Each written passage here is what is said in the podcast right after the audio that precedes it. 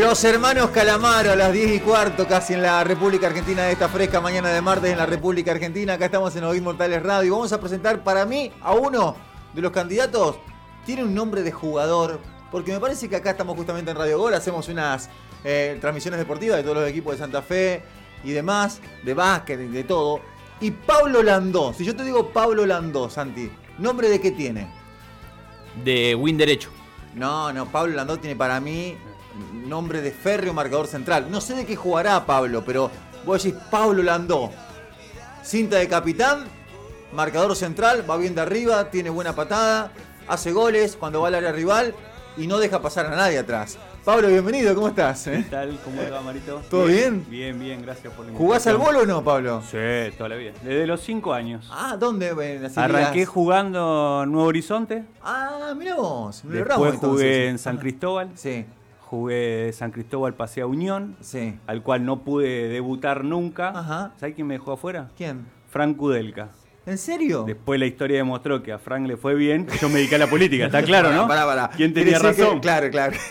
No, No, eso no- no se equivocó, Frank. Tenía, Fran ¿qué? Darío. He tenido 15 años, 16 años. Ajá, bueno, eh, quiero decir que tiene nombre de, de- de marcador central, pero para mí, viéndolo, eh, tiene pinta de volante por derecha. Para mí, ¿eh? Ahí ando, ahí ando. ¿Viste? Volante No, no. central, volante por derecha. Eh, sí, sí, sí. Ese es un poco el estilo. Y ahora ya estoy Porque el volante por derecha se peina así como vos. Ah, para ¿sí? el costado, sí. Ah, mira, vos. Generalmente. Ponen la manito así. Claro, media- esa no la tenía. Sí, Esa generalmente. no la ¿eh? tenía. Bueno, estamos en, eh, conociendo... Ahora, ahora estoy jugando de veterano. En la liga de. Estoy en la liga de allá de Giacomisi.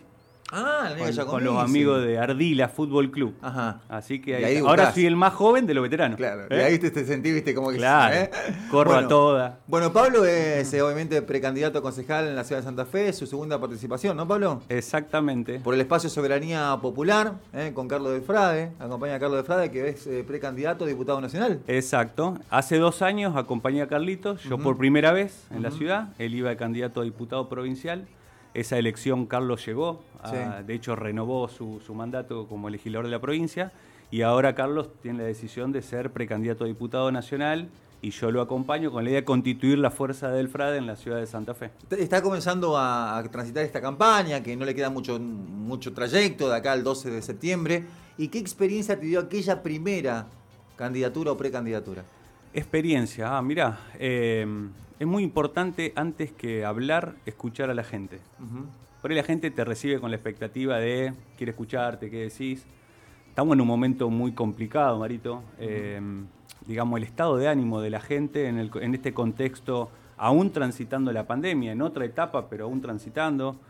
Como hablamos con ellos por ahí, es un momento de muchas pérdidas, digamos. Se perdieron de seres queridos, se perdieron amigos, familiares, Trabajos. laburos, proyectos, emprendimientos. Y en el medio de esta Ánimos. sensación, exacto, exacto. Vos sabés que ayer hablaba con, con un, con un conocido que tengo y me decía que también se siente así como desganado. Y, y es una Bueno. constante en un montón de gente, en conocidos, en familiares y amigos, que es como que se sienten como faltos de fuerza, desganados por Tal esta cual, situación, ¿no? tal cual. Y te diría que por ahí sabés dónde aparece un poquito más algo de, de expectativa cuando la gente de alguna u otra forma se siente parte de algo, cuando participa de algo. Y todo, todo eso vale. No sé, recién hablábamos de jugar al fútbol con un grupo de amigos para por ahí, bueno, charlar, decir lo que nos pasa, compartir. La gente que en el barrio se organiza en una vecinal, eh, no sé, alrededor de la escuela, en el club, digamos, estos espacios comunitarios han sido el lugar de contención de la gente en el momento más difícil, porque aparte está una enfermedad que está solo, la familia queda aislada, el enfermo queda aislado. Entonces por ahí es la organización social y comunitaria del barrio la que tiende el brazo, ¿no? En este momento más complicado. Nuestra lista es el resultado de eso, digamos, conformamos una lista desde esta, desde esta esencia, de esta identidad, y en el recorrido con la gente, esto incluso nos permite empatizar, por lo menos que la gente nos escuche, que podamos intercambiar. Eh, la gente no quiere seguir escuchando promesa, chamullo, mentira. Eh, yo creo que ha hecho mucho daño la mentira de, de los políticos de siempre, digo yo. Y es un momento más de escuchar, ¿no? tener en cuenta ese estado de ánimo y su situación, y a partir de ahí, desde quienes estuvimos al lado, ¿no? de una forma directa, tendiendo una mano, poder pensar una propuesta distinta para la ciudad de Santa Fe. Pablo, vos sabés que eh, diste en la tecla porque creo que es una de, mm, los temas que se hablan en estas elecciones de Santa Fe, eh, con el tema de los políticos de siempre o lo mismo de siempre y demás. ¿Vos notás que en estas elecciones hay caras nuevas? En parte sí y en parte no, digamos. Eh, hay una parte, te diría, de los concejales del oficialismo local que por lo menos los que aspiran a entrar, la mitad de ellos ya son concejales, digamos, ¿no? Ya fueron concejales, cumplieron su mandato y desde el punto de vista de los objetivos cumplidos han dejado bastante que desear, digamos, ¿no? Eh, así se repite en una parte de candidatos del, peronismo. Eh, uno podría decir, desde el punto de vista generacional, sí existe un recambio. Eso me parece que está bueno en la ciudad. Ahora, en realidad yo creo que no, la grieta no está puesta solo en lo generacional sino la grieta está puesta en torno a los temas que discutimos en la campaña electoral. Mi mayor preocupación es que tenemos en la campaña, te diría, un vacío, eh, incluso conceptual, de las discusiones que más le preocupan a la gente. Esto cuando te decía hoy, cuando uno escucha y aparece la principal preocupación de la gente, sigue siendo el tema del trabajo, cómo se genera trabajo, y pareciera Santa Fe que está casi condenada al mito de que somos incapaces de que podamos tener un, una geografía ¿no? marcada por el desarrollo industrial, por ejemplo, y solo estamos condenados a ser una ciudad de tipo estatal. Entonces, un pibe en un barrio a qué aspira? Y a, ser municipal es como sacar el 15. Entrar en la provincia ya ni te cuento, el gordo de Navidad. ¿no? Entonces, ¿qué pasa? El estado actual de la ciudad hoy, ¿no? ¿Con qué convive? Con una desocupación estructural. Que eso te lleva a otras cuestiones. Bueno, ahí está todo el resto de la problemática, porque otra gente te dice, mira, Pablo, el principal problema es la inseguridad. Claro. El principal problema es el consumo de drogas en el barrio. Y todo tiene que ver con todo. Y todo tiene que, sobre todo, ¿sabe qué, Marito? El laburo ordena todo. El laburo permite construir un proyecto de vida, permite construir oportunidades. ¿Pero qué se puede hacer desde el Consejo para esto? Muchísimo. Porque las ganas de ustedes, los concejales, y el día que llegan a representarnos en el Consejo, eh, eh, es de que la situación mejore. Pero, ¿qué se puede hacer? Porque por mm. ahí después escuchás a muchos que ya son concejales y dicen, bueno, nosotros tenemos ganas de, pero no tenemos las herramientas. Incluso conviene bien para que la gente esté claro ordenar esto que decís vos, eh, los niveles de posibilidades que tiene cada lugar. en este caso desde el Consejo. ¿Qué podemos hacer? Algo muy directo, hay miles de familias que se inventaron el laburo en la crisis. Lo que se llama como la economía solidaria. claro. Bueno, la política pública tiene que ir ahí a contener, a reforzar, a promover lugares donde la gente que emprende pueda vender, a garantizarle, por ejemplo, el aprovisionamiento de materia prima, ¿no? De, forma más barata. Quiero decir, algo muy sencillo para sostener ese tipo de economía, ponerle comillas, informal. Después, hablando del punto de vista de la economía más estructural, nosotros tenemos tres puntos que decimos alrededor de esto. Uno, hay que recuperar el banco municipal. Yo que soy hijo de municipales, mi vieja y mi viejo, ya fallecidos los dos, municipales, me hablaban del banco municipal y nos pusimos a estudiar qué es el banco municipal. ¿Qué es el banco o qué era el banco municipal? El, financiamiento, a ver, la base de lo que es el recurso del banco municipal son los saberes de los activos y los pasivos municipales. Hoy la plata de los trabajadores municipales de la provincia lo maneja el grupo Esquenazi a través del Banco de Santa Fe pero el Banco Municipal puede fundarse o refundarse desde los propios ingresos ¿no? de los empleados, te insisto, activos y pasivos de la MUNI. El Banco Municipal, ¿qué permite? Tiene un interés general y público. Es decir, por ejemplo, a la familia municipal le permitió tener las casas. Mi primer casa, que fue allá en Villa el barrio Schneider, fue una casita de viviendas municipales, donde el financiamiento de eso lo hizo el Banco Municipal. Y mi vieja y mi viejo, que eran municipales, pudieron tener su casa propia porque el Banco Municipal le posibilitó con una tasa casi cero la posibilidad de su vivienda. Pero el Banco Municipal sube para financiar a la pyme, al emprendurismo, a la producción, ¿no? Necesitamos algún recurso público que esté pensado no de la ganancia del banco, sino desde el estímulo a la producción, del estímulo al empleo, a esto, a la vivienda, a la obra pública. Ese es un aspecto. El otro aspecto creemos que hay que recuperar el frigorífico municipal, Marito.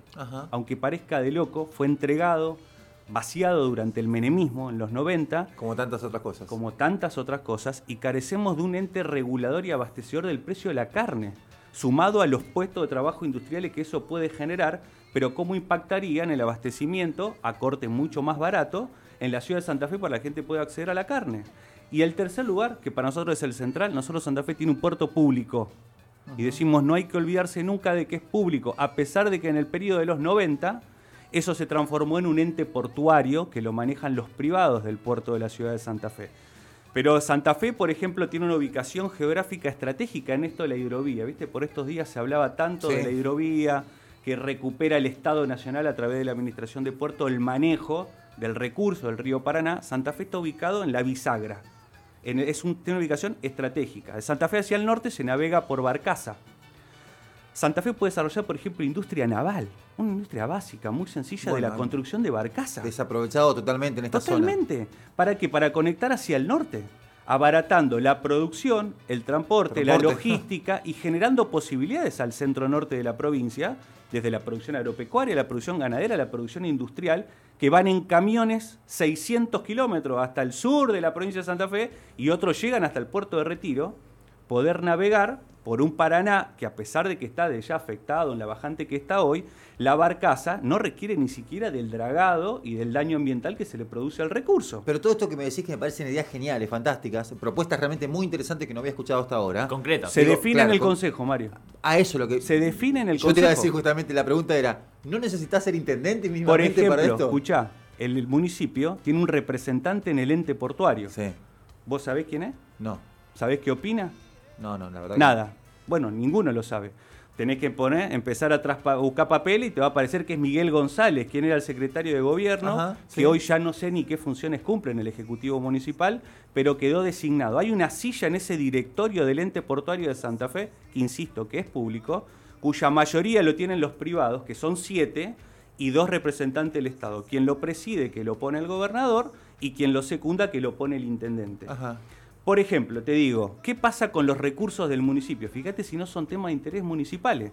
Que todo lo que es los contratos de locación, el alquiler que paga el puerto, el, perdón, el casino, el shopping, los grandes emprendimientos locales Sí. comerciales, no vienen a los recursos de los santafesinos. ¿Y Van a los recursos de los privados del ente portuario.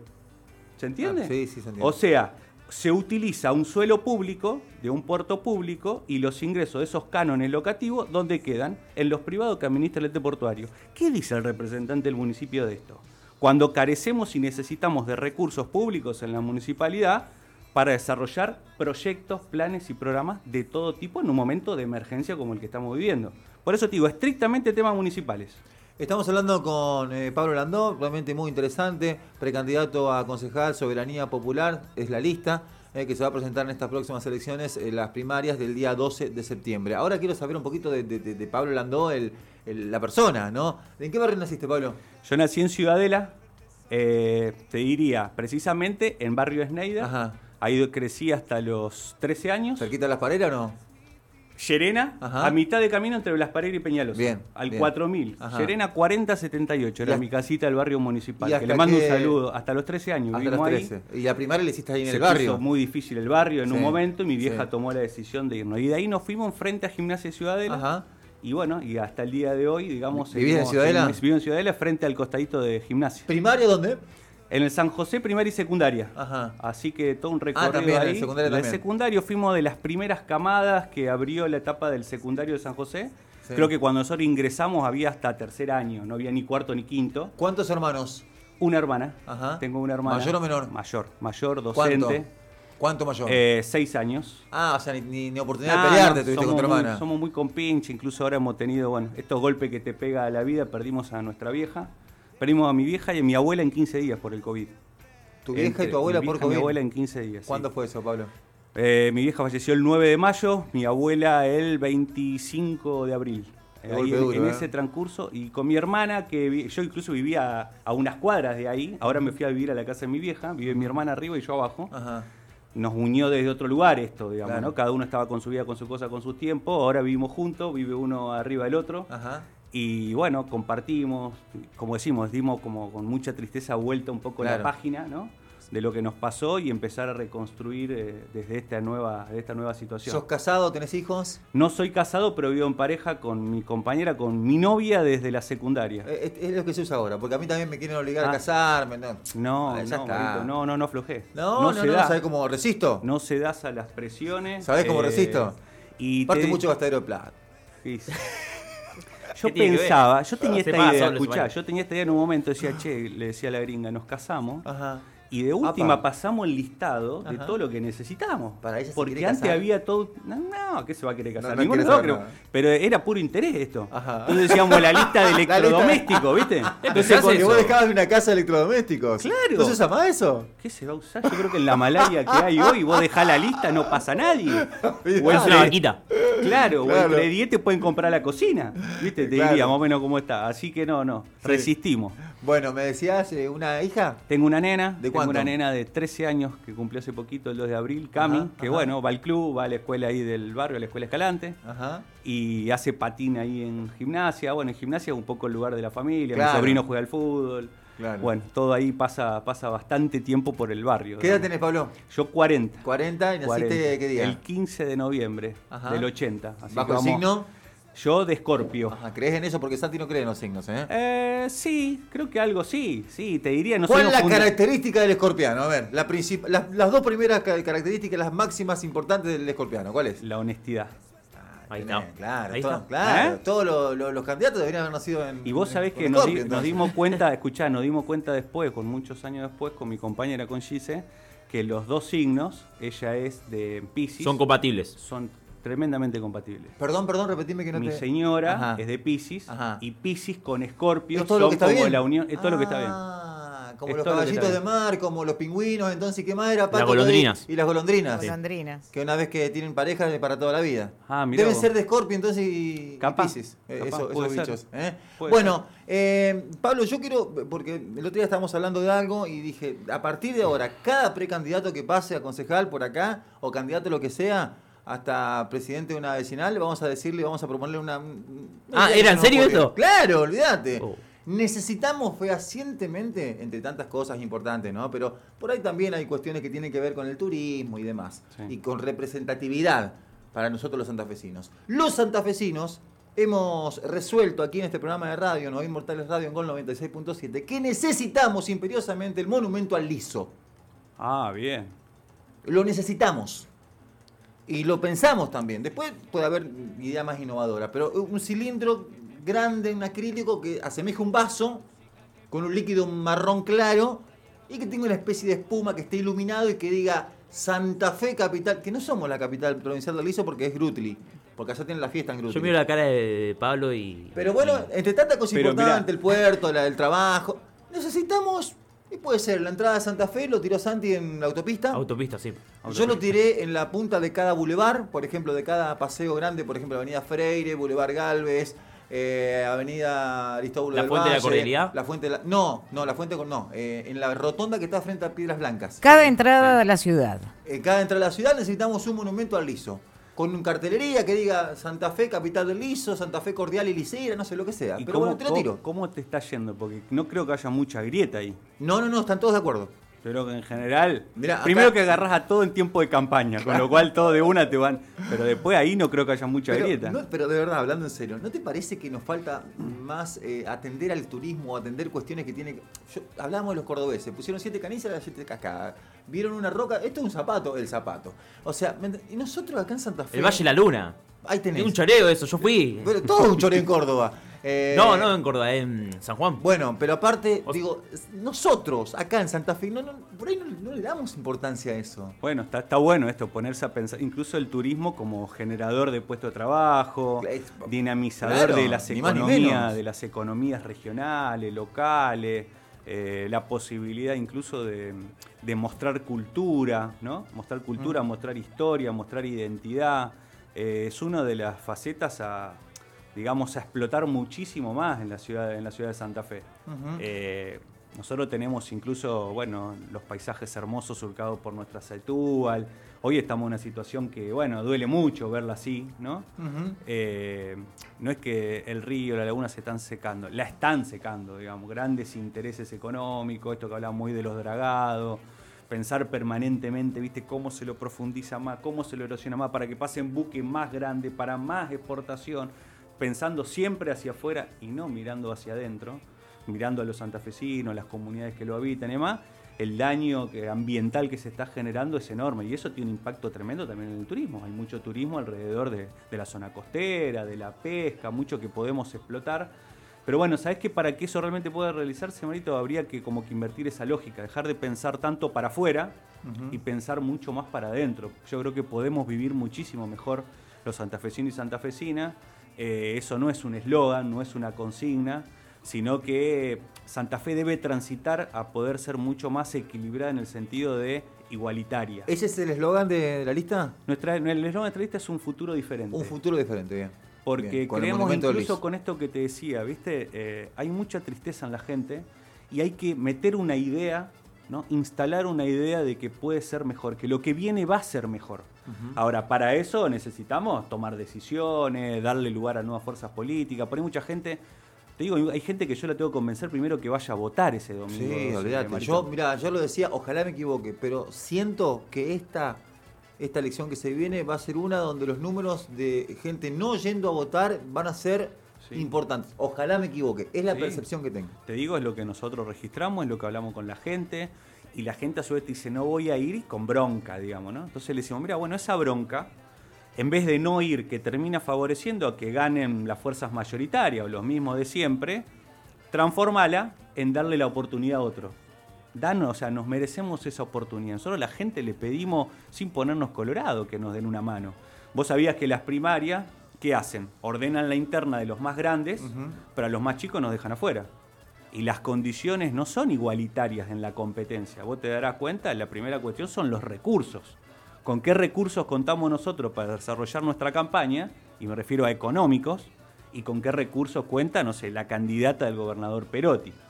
¿No? Quiero decir, y así podemos decir el oficialismo local. Bueno, vas a una interna. No, no, no, nosotros solos. O sea, no tenemos interna y a su vez tenemos que superar un piso. Claro, esa es la importante Que- que la gente por ahí no sabe. Claro. Él, él no compite en interna, pero debe llegar un cierto número para transformarse en candidato. Exacto. ¿Eh? Si no llegas a 4.000, ahora el padrón se actualiza, pero ponele que está en el orden de los 5.000 votos, ¿no? Eso es, lo, es el piso El que vos necesitas. 1,5 del padrón. Ahí está, 1,5 del padrón. Pero ¿qué Bien. pasa, Marito? Si vota el 60%, Claro, se achican las posibilidades. el piso es más alto para Claro, poder llegar, claro. ¿no? Entonces ahí viene el problema. Por lo tanto, también hacemos una convocatoria Claro, que la gente vaya. 1,5 del, del padrón que fue a votar.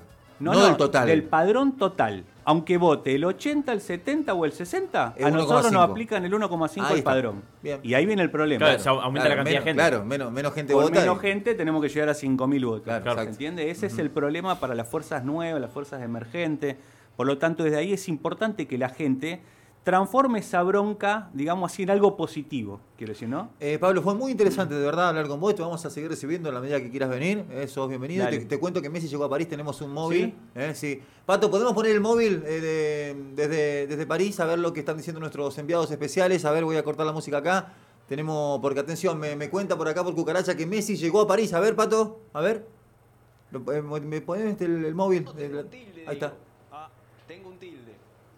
A ver, Ahí están nuestros enviados. ¿eh? el fanatismo Ponete auriculares si querés, Pablo. Ahí tenés. Dale. ¿no? Porque, como Pablo marcaba, Ahí está Pablo, probablemente Ahí está. todos los que están allí no lo vean a No, Messi. no, o sea, no lo van a ver. y lo ah, saben, como, pero como quieren... mucho verán un vehículo. Ahora, Como mucho. qué poca gente que hay. Eh, Oh, poca, es mucha gente esa. ¿Te parece, Mario, para recibir a Messi? Es mucha. Ya vamos a ir con el móvil. Gracias, Patito. Ahí están nuestros enviados especiales en París. Bueno, Pablo, te quiero despedir con algunos mensajes. Dice por acá, a ver, Marito, eh, ya que estuvo en Nuevo Horizonte, le pido por el estado lumínico de las calles de Nuevo Horizonte. No te olvides del monumento a la cerveza. Me dice, mirá, no era la cerveza, es el aliso. Aliso. Eh, qué placer escuchar una idea concreta de un candidato. Ojalá pueda hacer algo, dice Mari, dice esto.